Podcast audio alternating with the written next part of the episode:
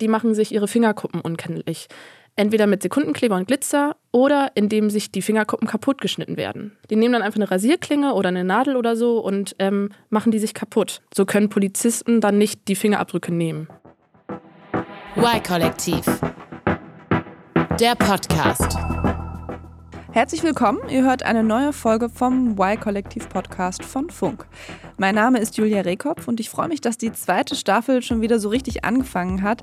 Wer übrigens nochmal die Folgen aus der ersten Staffel anhören möchte, kann die sich alle in der ARD-Audiothek anhören.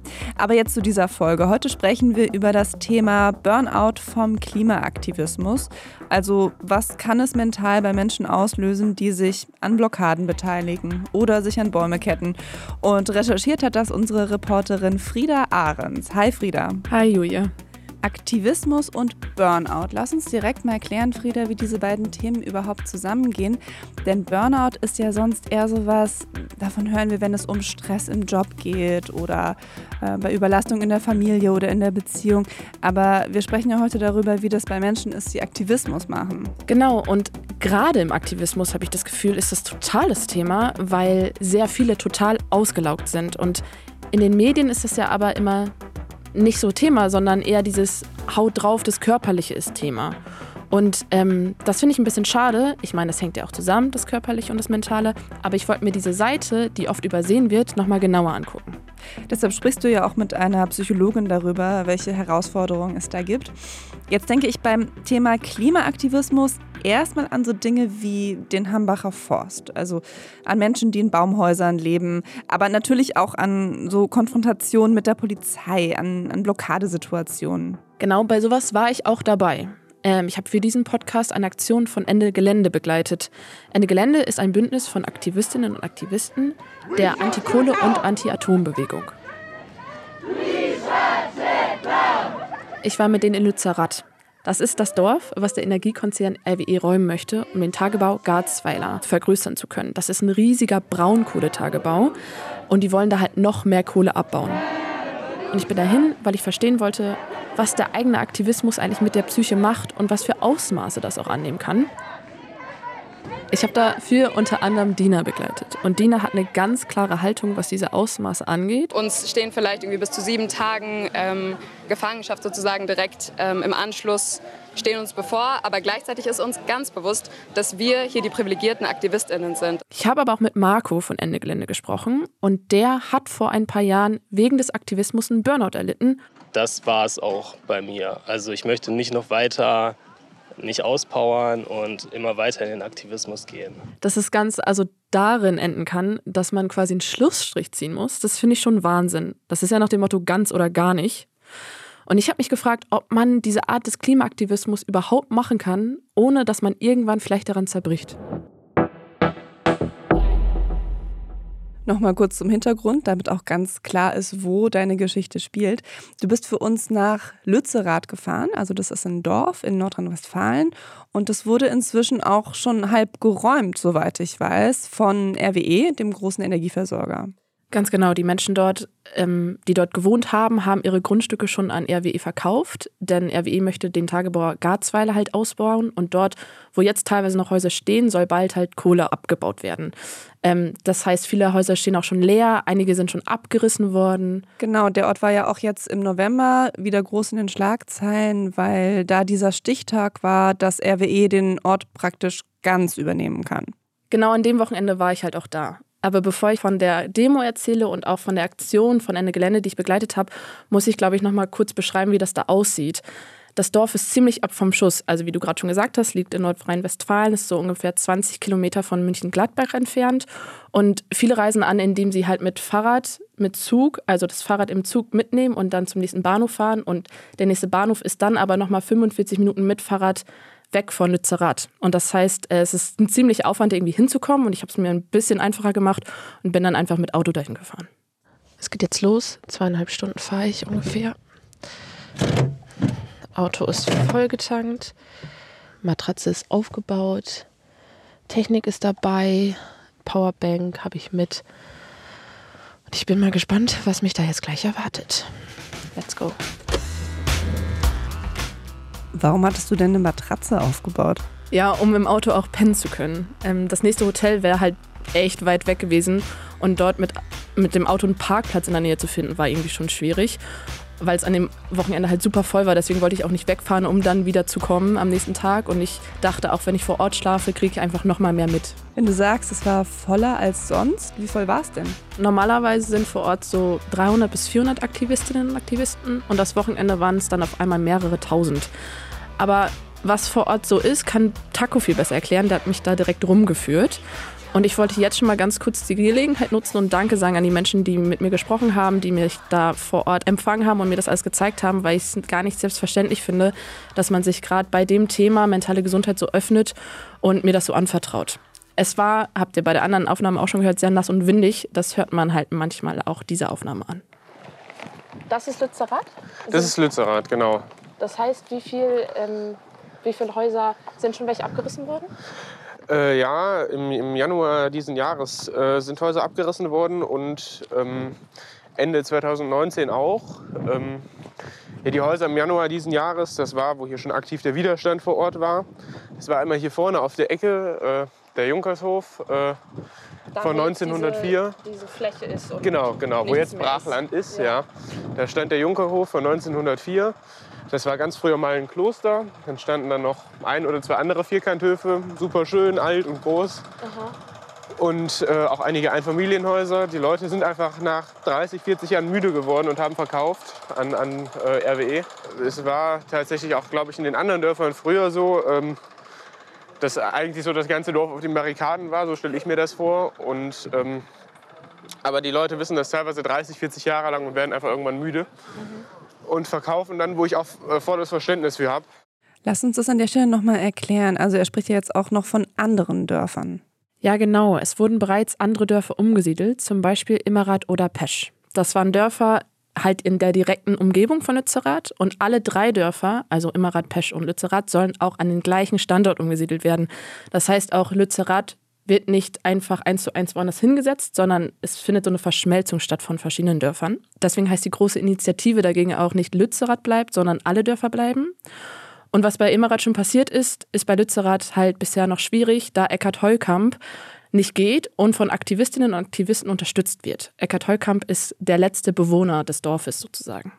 Ähm, Eckarts Ha- Haus ist das große hier mit der Jahreszahl 1763, glaube ich, dran. Ähm, Das mit dem Plakat. eins genau, da hängt ein ganz, großes, ein ganz großes Plakat, 1,5 Grad heißt Lützerath bleibt.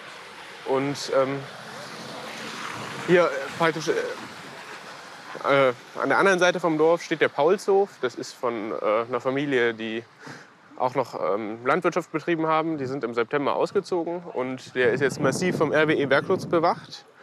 Da RWE natürlich Angst hat, dass der Hof besetzt wird.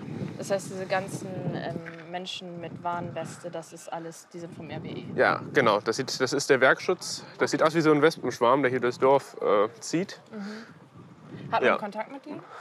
Also es gibt einige, die man, die man immer wieder erkennt, mit denen man sich auch unterhalten kann. Und ähm, ich glaube, den meisten kann man das noch nicht mal übel nehmen, dass sie diesen Job machen. Also äh, ich habe mich mal mit einem Sportlehrer aus Syrien unterhalten, der äh, einfach einen Job braucht, damit er nicht in seine Heimat zurück muss. Taco versucht, die andere Seite und in diesem Fall die Menschen vom Werkschutz schon zu verstehen. Und das hat man auch gemerkt, als wir ein bisschen später weitergegangen sind. Ähm, auf dem Weg zur Mahnwache haben wir nämlich Polizisten getroffen. Die Mahnwache ist äh, an einer Kreuzung recht am Ende des Dorfes und muss halt immer besetzt sein. Und wir waren auf dem Weg dahin, um uns das mal anzuschauen. Äh, Und da hat ein Auto ist an uns vorbeigefahren und da saßen zwei Kontaktpolizisten drin und haben Taco erkannt und deswegen auch angehalten. Hallo. Heute mal nicht im T-Shirt, nee. Ja gut, wir nehmen hier gerade was auf. Äh, ja. Ich kann nicht leiden. Also die haben intern so ein bisschen die Bezeichnung äh, Laberbullen, weil die kommen immer und reden und reden und reden und reden. Also ich bin, ich bin kein, kein Gegner der Polizei, ganz im Gegenteil. Ich glaube, die Polizei brauchen wir. Aber äh, also äh, mit der Gewalt, wie gerade die Hundertschaften äh, vorgehen bei so Aktionen, äh, und dann kommen die, die, die Kontaktpolizisten hin und tun so auf gut Freund. Das ist irgendwie, das gefällt mir nicht. Da komme ich nicht mit klar. Finde ich nachvollziehbar. Also wenn die Polizisten mal nett sind und dann aber auch Gewalt von ihnen ausgeht, so wie Taco sagt, dann ist das natürlich Stress für die Aktivistinnen und Aktivisten. Ja, total. Und da spielen, glaube ich, noch ganz viele andere Faktoren mit rein. Also ich glaube, um dieses Stresslevel der Aktivistinnen und Aktivisten vor Ort zu verstehen, muss man erstmal verstehen, wie das da abläuft, wie das organisiert ist. Weil das Camp an sich ist auf der Fläche von Eckart Heukamp. Alles andere gehört ja schon dem RWE. Woanders dürfen die halt auch gar nicht sein. Da stehen dann viele Wohnwagen rum, viele Zelte, Baumhäuser sind gebaut und die Menschen wohnen da gerade wirklich fest zur Zeit. Das heißt, da gibt es dann auch alles, was man braucht. Duschen, Toiletten, ein Essenzelt. Also es ist wie so eine kleine Siedlung. Genau, und das ist halt alles selbst organisiert und selbst gebaut. Das Essen wird zum Beispiel über Spenden finanziert und dann wird da halt auch konstant gearbeitet. Also neue Baumhäuser werden gebaut, damit so mögliche Räumungen oder Rodungen total schwer gemacht werden können. Und das sind ja auch totale Komponenten, die eine Rolle spielen, wenn man sich den mentalen Druck anschaut. Weil da fährt ja, wie man gerade merkt, konstant die Polizei am Camp vorbei und kontrolliert. Es könnten ja jeden Moment Bagger und irgendwie Bulldozer kommen und mit Räumungsarbeiten anfangen. Und, und das dann platt machen, wo die Menschen tatsächlich auch gerade leben. Genau, mhm. genau. Und der Tagebau vor der Tür arbeitet konstant, ist dann auch noch laut. Und ich glaube, diesen Gedanken zu haben, ständig auf der Hut sein zu müssen und dass ständig das kaputt gemacht werden kann, was, wo man wohnt, ist, glaube ich, ähm, diesen Auf der Hut sein Faktor wird man da vor Ort nicht los. Gar nicht. Das kann ich mir vorstellen, dass da einfach so eine Art Grundanspannung da ist. Okay, also Taco und seine Haltung, die haben wir jetzt kennengelernt, aber dann lass uns doch mal hören, wie andere aus dem Camp damit umgehen. Genau, ähm, ich habe mit Dina gesprochen, das ist die Pressesprecherin von Ende Gelände, äh, und ich habe sie und ihre Bezugsgruppe bei der Aktion begleitet. An dem Sonntag, wo ich da war, gab es eine ganz große Demo, auch von Fridays for Future. Aber es war halt auch ähm, eine Aktion von Ende Gelände geplant. Eine Aktion heißt immer, das ist so ein großer Akt, äh, wo in irgendeiner Form ziviler Ungehorsam stattfindet. Oft ist es halt auch an der Grenze des Legalen und oft auch schon illegal. Ähm, sowas wie Besetzung zum Beispiel.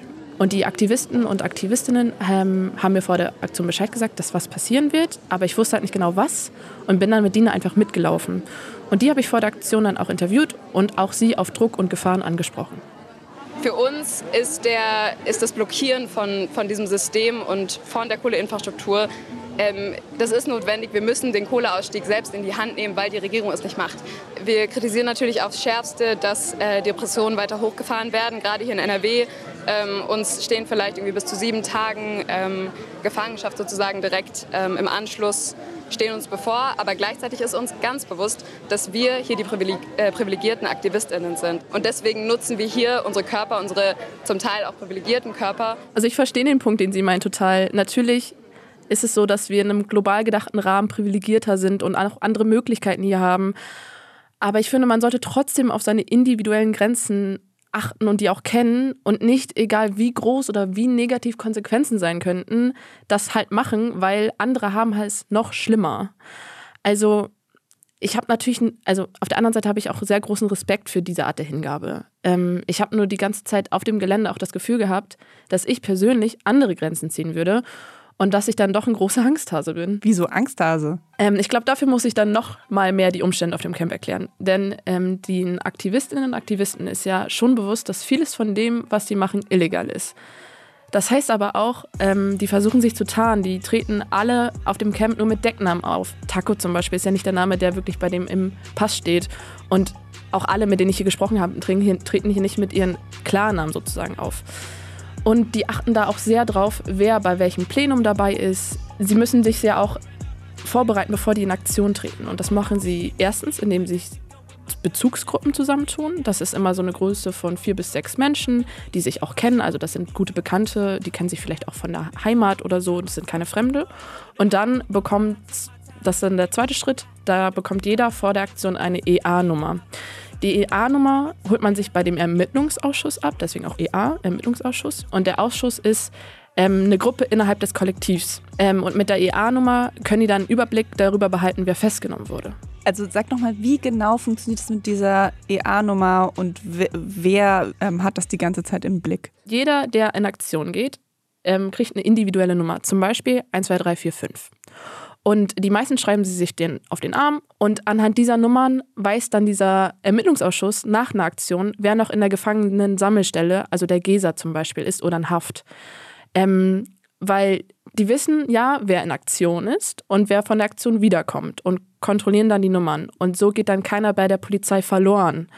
Ähm, und außerdem, also ist die Bezugsgruppe auch dazu gut, dass die wissen, wo deine Grenzen sind, wo deine Ängste sind, was du durchhalten willst. Die riskieren ja zum Beispiel, wenn sie in Aktion gehen, bis zu sieben Tagen Gefangenschaft, also in dieser Gesa zu sein. Und es kann natürlich aber sein, dass ich vorher meine Bezugsgruppe gesagt habe, ey, ich halte das aber nur zwei Tage durch oder drei und danach möchte ich, dass du ähm, mir meinen Personalausweis bringst und ähm, ich dann da rauskomme, weil die Polizei dann meine Daten aufnehmen kann und dann mich aus der Gesa rauslässt. Aha, okay, also nur wenn jemand den Perso vorbeibringt und sagt, der gehört zu dieser Person, ähm, können sie von der Polizei überhaupt identifiziert werden, weil die Identität bis dahin eigentlich durch den Decknamen und durch die intern vergebene EA-Nummer geschützt ist. Genau, dadurch und dass die Menschen sich preppen. Das ist, ähm, das bedeutet so viel wie, viele malen sich das Gesicht an, also mit Glitzer oder mit Farbe, sodass man unkenntlich ist. Die Polizei kann dann also keine Fahndungsfotos machen, die irgendwie brauchbar wären. Und äh, die machen sich ihre Fingerkuppen unkenntlich. Entweder mit Sekundenkleber und Glitzer oder indem sich die Fingerkuppen kaputt geschnitten werden. So können Polizisten dann nicht die Fingerabdrücke nehmen. Warte ganz kurz, also die schneiden sich die Fingerkuppen auf? Also irgendwie gehen sie dann mit einem Messer auf die Fingerkuppen oder wie? Ja, auch. Ähm, es ist auch so sehr casual, wie das da schon passiert. Ich, es ist auch passiert, als ich mich mal bei der Essensschlange angestellt habe. Da hat das einfach jemand während des Wartens hinter mir gemacht. Die nehmen dann einfach eine Rasierklinge oder eine Nadel oder so und ähm, machen die sich kaputt. Und ritzen sich dann so in den Finger rein. Genau, ja. Dann ist das halt unkenntlich und die können den Fingerabdruck nicht nehmen. Und das sind dann halt Grenzen, die ich persönlich nicht überschreiten würde. Und auch vor der Konfrontation mit der Polizei hätte ich totalen Respekt. Du warst ja mit dabei, du bist mit denen ja losgelaufen. Wie lief denn diese Aktion dann ab? Also, ähm, es haben sich vorher alle Aktivistinnen und Aktivisten im Camp getroffen und aufgereiht, ähm, um schon mal eine Reihenfolge festzuhaben, wie die bei der Demo dann auch laufen. Aber dann haben sich alle nochmal aufgelöst und dann wurde separat sich auf den Weg gemacht zur Demo, weil man nicht schon da im Block halt aufgehalten werden wollte. Ähm, und ich war mit Dina und ihrer Gruppe halt ziemlich weit vorne. Wir waren, glaube ich, zweite oder dritte Reihe sogar. Und dann sind wir erstmal richtig lange nur ganz hinten bei der Demo mitgelaufen. Wir waren dann quasi so der Restzug, also das Ende dieser Demonstration. Und das wirklich lange, also zwei Stunden, das hat sich richtig gezogen, weil wir am Anfang nicht wirklich los konnten und ganz lange standen. Und das alleine ist ja schon super anstrengend für die auch. Also die tragen ja alle große Rucksäcke mit sich, wo die Essen drin haben oder auch so selbstgebastelte Kisten, weil die wollen ja eine Blockade sitzen und sich darauf vorbereiten, dass die das möglichst lange durchhalten. Und so sind wir dann erstmal losgezogen. Also bei solchen Gesängen kriegt man schon ein bisschen Gänsehaut. Wir sind links im Baumhaus ist der schwarze Block.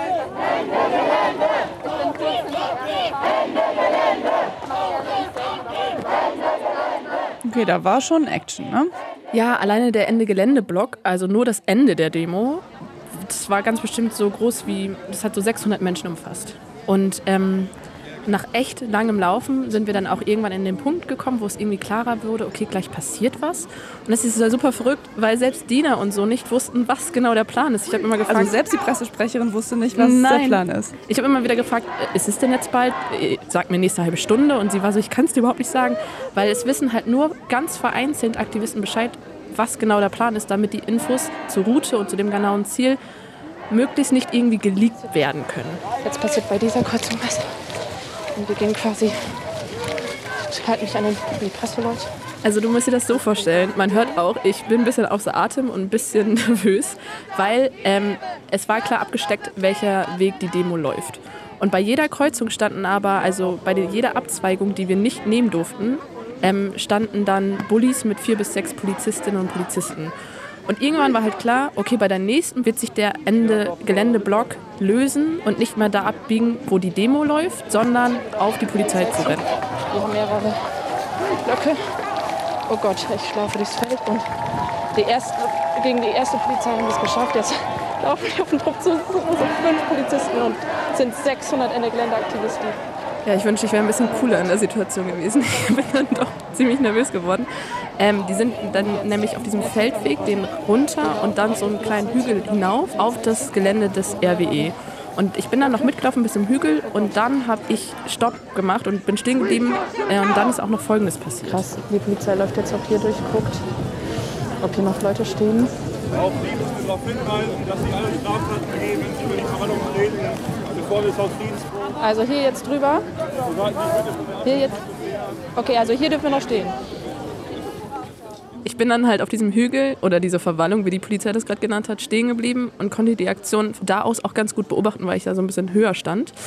Aber irgendwann konnte ich nicht mehr genau festmachen, was gerade passiert, weil die Aktivisten irgendwann so weit weg waren, dass sie nur noch so wie so ganz kleine weiße Punkte waren. Und ich habe zwar noch gesehen, dass immer wieder auch Polizei nachgerückt ist, ähm, aber ich habe keine große Konfrontation mitbekommen oder konnte sie auch nicht ausmachen. Ähm, und in meinen Augen sah das so aus, als wenn die Aktivistinnen und Aktivisten echt weit rein aufs Gelände gekommen sind. Wie ist denn die ganze Aktion dann eigentlich ausgegangen? Das habe ich an dem Tag gar nicht mehr mitbekommen, weil es schon so spät war, dass ich dann nach Hause gefahren bin. Deren Plan war ja auch, da stundenlang zu besetzen. Also ich hätte ja nicht eben nur fünf Minuten warten müssen, sondern es wären wieder so fünf, sechs Stunden später erst gewesen. Aber wie das Ganze ausgegangen ist, da sprechen wir dann nachher nochmal drüber. Okay, Frieda, also du bist gegangen. Für die Aktivistinnen und Aktivisten war es ja aber noch nicht vorbei. Die haben dann noch mehrere Stunden in der Kälte verbracht, so oder so. Immer auch mit der Möglichkeit, dass sie von der Polizei mitgenommen werden.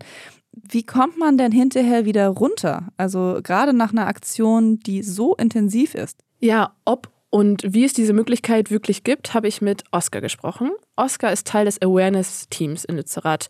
Oskar wollte nämlich eigentlich an dem Tag mit einer anderen Person auch noch einen Workshop geben zu genau dem Thema Emotional Load, ähm, hat dann den aber kurzfristig abgesagt, weil es äh, Oscar dann doch zu viel wurde, weil die Kapazitäten nicht mehr gereicht haben. Das passt ja genau zum Thema. Lag das denn daran, dass das vielleicht eh schon ein voller Tag war, weil diese Aktion da auch kurz bevorstand? Oder was würdest du sagen? Ich habe eher das Gefühl, dass ein Auslöser des Stresses auch die Selbstorganisation an sich ist. Also dadurch, dass alles eigenständig geplant wird, von Essen über Schlafplätze, Organisation von den Aktionen halt oder von Workshops bis hin zu ständigem Aufbau von Baumhäusern, ist es ja irgendwie wie so ein Vollzeitjob. Und eigentlich sind es ja noch mehr als 40 Stunden, aber man hat weder feste Arbeitszeiten noch wird man dafür bezahlt. Darüber habe ich mich mit Oskar unterhalten. Oskar identifiziert sich übrigens als non-binär und wir haben uns darüber unterhalten, wie man gesunde Grenzen setzen kann oder Boundaries, wie Oskar sie nennt. Eigentlich sind es Boundaries, die ich gerne im Kollektiv so mehr ähm, so schauen möchte, wie können wir gut Boundaries kommunizieren. Und für mich ist es einfach dann auch zu sagen, diese, also weil was hier gerade tagtäglich passiert ist, ähm, genau, entweder ich werde einfach irgendwelche Orga-Fragen gefragt. Ähm, das, da brauche ich dann ganz stark Eigeninitiative zu sagen, ich kann gerade nicht diese Orga-Frage beantworten, mhm. geht gerade nicht weil ich gerade tatsächlich nur auf dem Weg zum Klo bin oder mir einen Tee holen wollte und eigentlich gerade kurz mal für mich sein möchte. Ähm, genau, oder es, es äh, gibt auch schon so, und da merke ich auch schon einen, einen Unterschied in wie wir kommunizieren, dass erstmal gefragt wird, darf ich dich gerade eine Orga-Frage fragen, hast du da gerade Raum für? Ähm, weil das ist halt irgendwie die Komplexität, die hier passiert, dass wir zusammen leben, unseren Alltag teilen und gleichzeitig halt 40 äh, bis 60 Stunden teilweise einfach arbeiten mhm. und sich einfach alles vermischt. Und da braucht es eigentlich von uns individuell halt diese Fähigkeit zu lernen, so diese Boundaries zu setzen. Das klingt jetzt schon so, dass so ein einfaches Zurückziehen, also so, ja, ich, ich nehme mich jetzt mal kurz raus, dass das ganz schön schwer ist. Also gerade auch, wie die da in dem Camp organisiert sind, zusammenleben und arbeiten, dass das eben gar nicht so ohne weiteres möglich ist zu sagen, nee, ich bin gerade nicht da, ich bin gerade nicht ansprechbar. Genau den Eindruck hatte ich auch. Ähm, und das liegt ja auch daran, dass es in der Form des Aktivismus super schwierig ist, gerade weil man das gerade für die große Sache macht und da ja auch voll hintersteht. Ähm, und diesen Leistungsdruck sieht Oskar auch. Also das ist ein ganz, ganz hoher Druck eigentlich und ein ganz hoher Erwartungsdruck, den wir an uns selber stellen, vor allem von uns kommen. Ich glaube, so in der Bewegung selber haben wir bisher wenig Herangehensweisen, wie wir das gemeinschaftlich tragen können und im Kollektiv irgendwie auch strukturell angehen können. Also was braucht es dafür für Räume, dass wir uns diesen Druck nehmen können. Und ich glaube, ein erster Ansatz ist schon mal, dass ähm, wir so Befindlichkeitsrunden machen. Wir nennen sie so Emo-Runden, ähm, wo wir uns äh, ja, meistens einmal die Woche zusammentreffen und dann intensiverer Austausch wird als nur ein kurzer Abriss von wie geht's mir gerade. Manchmal hatte ich vor Ort das Gefühl, dass die Aktivisten, mit denen ich da gesprochen habe, gar nicht anders können, als immer weiterzumachen. Und das endet ja irgendwann im Burnout. Und ähm, das ist Marco passiert. Das ist ein Mensch, den ich da vor Ort auch getroffen habe. Und der ist in Lützerath und hilft da auch organisatorisch, geht aber ganz klar nicht mehr in Aktion, weil er eben vor ein paar Jahren Burnout hatte. Der hatte vorher ähm, eine normale Karriere, hat im Marketing gearbeitet, einen Job und hat den aber sehr auch vernachlässigt, weil er so oft zu Klimastreiks gefahren ist. Ich bin ähm, vor ein paar Jahren mit dem Fahrrad ähm, zur Klimakonferenz gefahren und ähm, habe dann ähm, Teil von meiner ähm, Marketingkarriere gestreikt und die Tour wurde sehr anstrengend, also ähm, sowohl körperlich als auch ähm, psychisch, dass man manchmal auf sich aufpassen muss, dass man sich nicht alle Probleme der Welt auflastet. Ähm, und dass die, so die Gefahr auch vielleicht für einen selber sein kann, dass man dann so zu viel Verantwortung für irgendwelche Missstände übernimmt. Ich fände das gut, dass es so war irgendwie auch, weil es auch immer noch so, ähm, so ausdrückt, dass ich ähm, mit manchen Dingen, die die ökologische Krise angehen, einfach ähm, sehr frustriert und sehr unzufrieden bin. Und deswegen fand ich auch diesen Burnout im Rückblick irgendwie gut und bin da total selbstbewusst. Aber das war es auch bei mir. Also ich möchte nicht noch weiter nicht auspowern und immer weiter in den Aktivismus gehen. Das ist schon heftig, wie er dann sagt, ja, der Burnout war im Rückblick irgendwie gut. Genau darüber bin ich auch gestolpert. Das finde ich krass, dass du sagst, trotzdem, dass du es gut fandst. Kannst du es nochmal begründen, warum? Naja, weil ich mir wahrscheinlich auch vorgeworfen hätte, wenn ich nichts getan hätte. Und weil das vielleicht mir ein bisschen Schuld auch wegnimmt und das Gefühl, es zumindest versucht gehabt zu haben, was natürlich auch irgendwie ein Selbstbetrug sein kann. Ich finde es ich find's Wahnsinn, weil du hast ja nichts Schuld. Also auch wenn du, wenn du nicht in die Extremen gegangen wärst, wäre es in meinem Verständnis so, dass du trotzdem nicht Schuld daran hast. Weißt du, wie ich das meine? Und du hast ja das Gefühl gehabt oder hattest das, hast das auch immer noch, dass du Schuld an was hast und das gut machst, indem du über deine Grenzen gehst. Gibt, es, gibt es damit keinen gesunden Umgang? Also, weißt du, wie ich das meine? Wie kriegt man einen gesunden Umgang damit, dass man nicht an Burnout irgendwann nach zwei Jahren Aktivismus leidet und trotzdem nicht nichts macht? Uff, also ich glaube, über die Frage muss ich erstmal nachdenken. Man, man lädt einfach viele Probleme auf sich und irgendwie gibt einem ja auch, geben einem ja auch die gesellschaftlichen Entwicklungen recht, dass halt der Druck aus der Zivilgesellschaft kommen muss. Ich finde, Marco zeigt da ganz gut das Problem, weil allein wie lange der gebraucht hat, um sich zu überlegen, ob es einen gesunden Umgang mit Aktivismus gibt, hat mich wirklich nachdenklich gemacht. Ich habe nach den zwei Tagen in Lützerath dann mit einer Psychologin gesprochen, um das alles ein bisschen einsortieren zu können. Katharina van Bronswijk ist Sprecherin der Bewegung Psychologists for Future. Das ist eine überparteiliche Gruppierung von Psychologinnen und Psychologen. Die haben unter anderem Angebote für Menschen, die halt in den Aktivismus gehen ähm, und Angebote dazu, wie sie mit dem Druck da klarkommen können. Also die bieten denen dann so eine Art Therapie an? Nein, der Gedanke ist, glaube ich, eher präventiv. Aber man kann sich natürlich auch an die wenden, wenn man therapeutische Hilfe braucht in dem Zusammenhang und die versuchen dann zu vermitteln. Mit Katharina von Brunswick habe ich jetzt über das Phänomen der Schuld gesprochen, was Marco eben beschrieben hat. Also Schuld ist ja erstmal eine emotionale Reaktion und Schuld ist ja eine emotionale Reaktion, die auf sozialen Normen basiert. Also es ähm, hängt eben davon ab, wie die Gesellschaft bestimmte Dinge bewertet, ob wir ähm, uns für etwas schämen oder uns äh, schuldig fühlen, wenn wir was falsch gemacht haben. Und ich glaube, dass ähm, hier schon auch sozusagen der individuelle Beitrag im Sinne des eigenen CO2-Fußabdrucks vielleicht dazu führt, ähm, dass Menschen da einen eigenen Anteil sehen. Wenn man das hinterfragt, dann fühlt man sich vielleicht auch dafür zuständig, sich dafür einzusetzen, dass das sich eben ändert. Und dadurch kommt es dann, glaube ich, dazu, dass Menschen eben diese Verantwortung für sich übernehmen und dann sagen, okay, ich möchte zu diesem Thema was machen. Ich glaube, dass das aber vielleicht auch was mit dem Leistungsmotiv in unserer Gesellschaft zu tun hat, dass ähm, Leistung anerkannt wird, dass das ein Selbstwertfaktor in unserer Leistungsgesellschaft ist, wenn man etwas erreicht hat. Ähm, das, was man leistet, das, was man tut. Also wenn man schon nicht in einem Job arbeitet, dann muss man ja wenigstens im Aktivismus alles geben. Ähm, und dass sozusagen dieses Leistungsmotiv dann in, in, dem Kontext nicht mehr hinterfragt wird und dann auch mit reinwirkt, ähm, dass Menschen sich da selber so ausbeuten. Ausbeuten ist auch irgendwie ein ganz schön hartes Wort, aber ist es denn was, was du auch gespürt hast? Also hattest du den Eindruck, dass die Menschen, die du in dem Camp in Lützerath kennengelernt hast und bei der Aktion, dass sie sich selbst ausbeuten? Ausbeutung finde ich auch hart ausgedrückt. Und ähm, Ausbeutung hat für mich auch immer was mit einer Unfreiwilligkeit zu tun. Und die Aktivistinnen und Aktivisten vor Ort, da in Lützerath, sie gehen ja freiwillig und vor allem auch gut aufgeklärt in so eine Aktion rein. Wie auch bei der Aktion, die ich begleitet habe, ähm, da hatte ich ja vorhin angekündigt, dass wir noch erfahren, wie es ausgeht.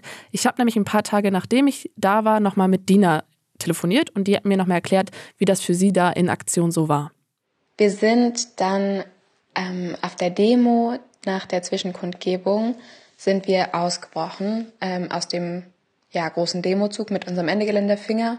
Ein Finger ist im Grunde so eine Art Gruppe, aber genauer kann ich das auch nicht erklären, weil da niemand richtig was drüber sagen möchte, weil ein Finger, dass es so eine Fingerstruktur gibt, ist der Öffentlichkeit auch noch gar nicht lange bekannt. Und haben uns eben ähm, da über den Wall so ein bisschen zum, auf den Weg äh, zur Kante gemacht.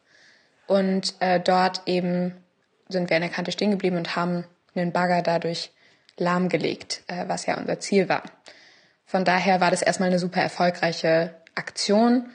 Ähm, genau, und gleichzeitig mussten wir natürlich ähm, auf dem Weg dorthin so ein bisschen das Hindernis äh, der Polizei überwinden. Ähm, konkret kann das irgendwie so aussehen, ich wurde äh, bei dieser Aktion mehrfach auch so zu Boden gesch äh, geschubst und das ist gleichzeitig nichts dagegen, was die Polizei sonst auch gerne mal macht. Also ansonsten kennen wir das auch, äh, dass bei unseren friedlichen Aktionen Schlagstöcke Pfefferspray, ähm, Pferde, Hunde zum Einsatz kommen. Das war bei dieser Aktion alles nicht der Fall ähm, und hat uns gefreut und glaube ich auch ermöglicht, dass ähm, genau viele von uns das tatsächlich dann bis zur Kante geschafft haben. Dina hat auf jeden Fall erzählt, dass die da so um die drei Stunden an der Kante waren. Mit der Kante ist die Stelle gemeint, wo die Grube wirklich losgeht, also wo es runtergeht und weiter kann man ja quasi auch gar nicht laufen.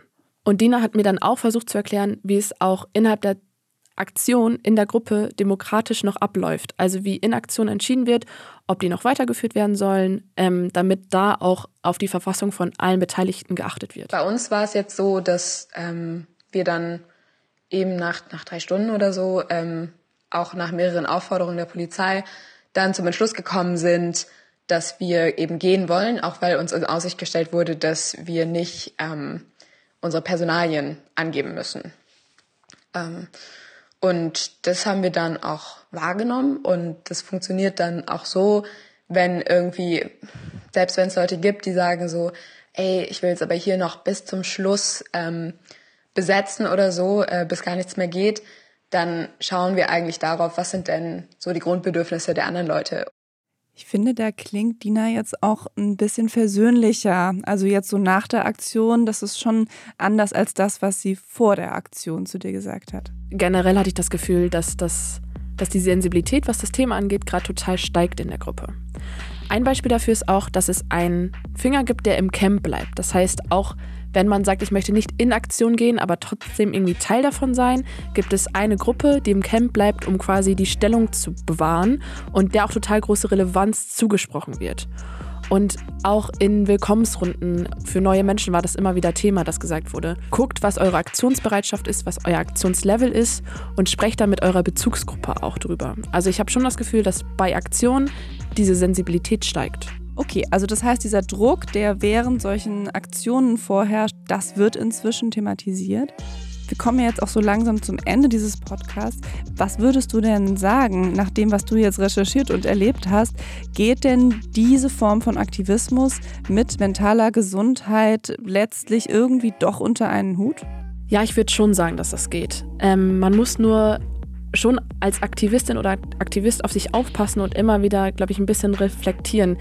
Die ganz große Lösung wäre natürlich, wenn es solche Auktionen überhaupt nicht mehr geben müsste, wenn die nicht mehr gebraucht werden und ähm, es, wenn es irgendwie genug Maßnahmen gegen die Klimakrise schon gibt. Okay, ja. Aber bis dahin? genau, bis dahin, ähm, wie Dina gerade auch schon gesagt hat, äh, muss man halt diesen nachhaltigen Aktivismus betreiben. Und die Psychologin Katharina von Bronswick spricht da auch von dem Begriff der Resilienz. Ja, Resilienz ist ein psychologischer Fachbegriff, den man vielleicht so am ehesten übersetzen kann mit Anpassungsfähigkeit oder Widerstandsfähigkeit. Und es gibt verschiedene Faktoren, die Menschen resilient machen. Das eine ist zum Beispiel, wie gut ich mich entspannen kann, aber auch wie gut ich mit Gefühlen umgehen kann, wie gut ich Hilfe annehmen kann, wie gut ich über Belastung auch mit anderen Menschen sprechen kann. Ganz viele verschiedene Resilienzfaktoren, die dazu beitragen, dass Menschen besser oder schlechter mit Stress jeglicher Art umgehen können und äh, wie schnell oder spät sie dann eben psychische Symptome entwickeln, wenn sie überlastet sind. Das heißt also, bei all den Kämpfen für das große Ganze dürfen die einzelnen Aktivistinnen und Aktivisten, also die Individuen, auch sich selbst einfach nicht vergessen. Ja, ich glaube, dass für sich selber auch sorgen und eben diese Faktoren irgendwie herstellen, ähm, ist total wichtig. Und das ist, glaube ich, auch eine Message, die AktivistInnen sich merken könnten. Also langfristig geht Aktivismus nur, indem jeder und jede auf sich achtet und nicht alles von sich gibt, sonst endet man eben ausgebrannt. Und das ist natürlich jetzt äh, ganz leicht in meiner Position zu sagen, unter dem Motto jetzt äh, macht mal weniger. Aber ich glaube, sich diese Faktoren, wovon die Psychologin gerade auch gesprochen hat, also dieses Umfeld, was einen irgendwie unterstützt, das zu schaffen, das ist schon mal ganz wichtig. Vielen Dank, Frieda, dass du dich so auf das Thema eingelassen hast. Gerne. Und auch in dieser Folge gibt es noch einen Podcast-Tipp von mir und zwar für die Frage von Funk. Die Frage hat jetzt nämlich auch einen Podcast und dort sucht Frank, der Host, immer Antworten auf die großen und kleinen Fragen. Und in der Folge Gewalt gegen Kinder, was, wenn das zu Hause zu Gefahr wird, trifft Frank auf Melissa. Melissa hat zu Hause Gewalt erfahren, ist weggelaufen und hat sich ein neues Leben aufgebaut. Kontakt zur Familie hat sie aber trotzdem noch, obwohl die fast nichts von Melissas neuem Leben weiß. Wie das funktioniert, hört ihr bei Die Frage in der ARD Audiothek. Und da hört ihr auch uns, den Y-Kollektiv Podcast, und zwar nächste Woche mit einer neuen Folge. Bis dahin, tschüss. Y-Kollektiv. Ein Podcast von Funk, von ARD und ZDF.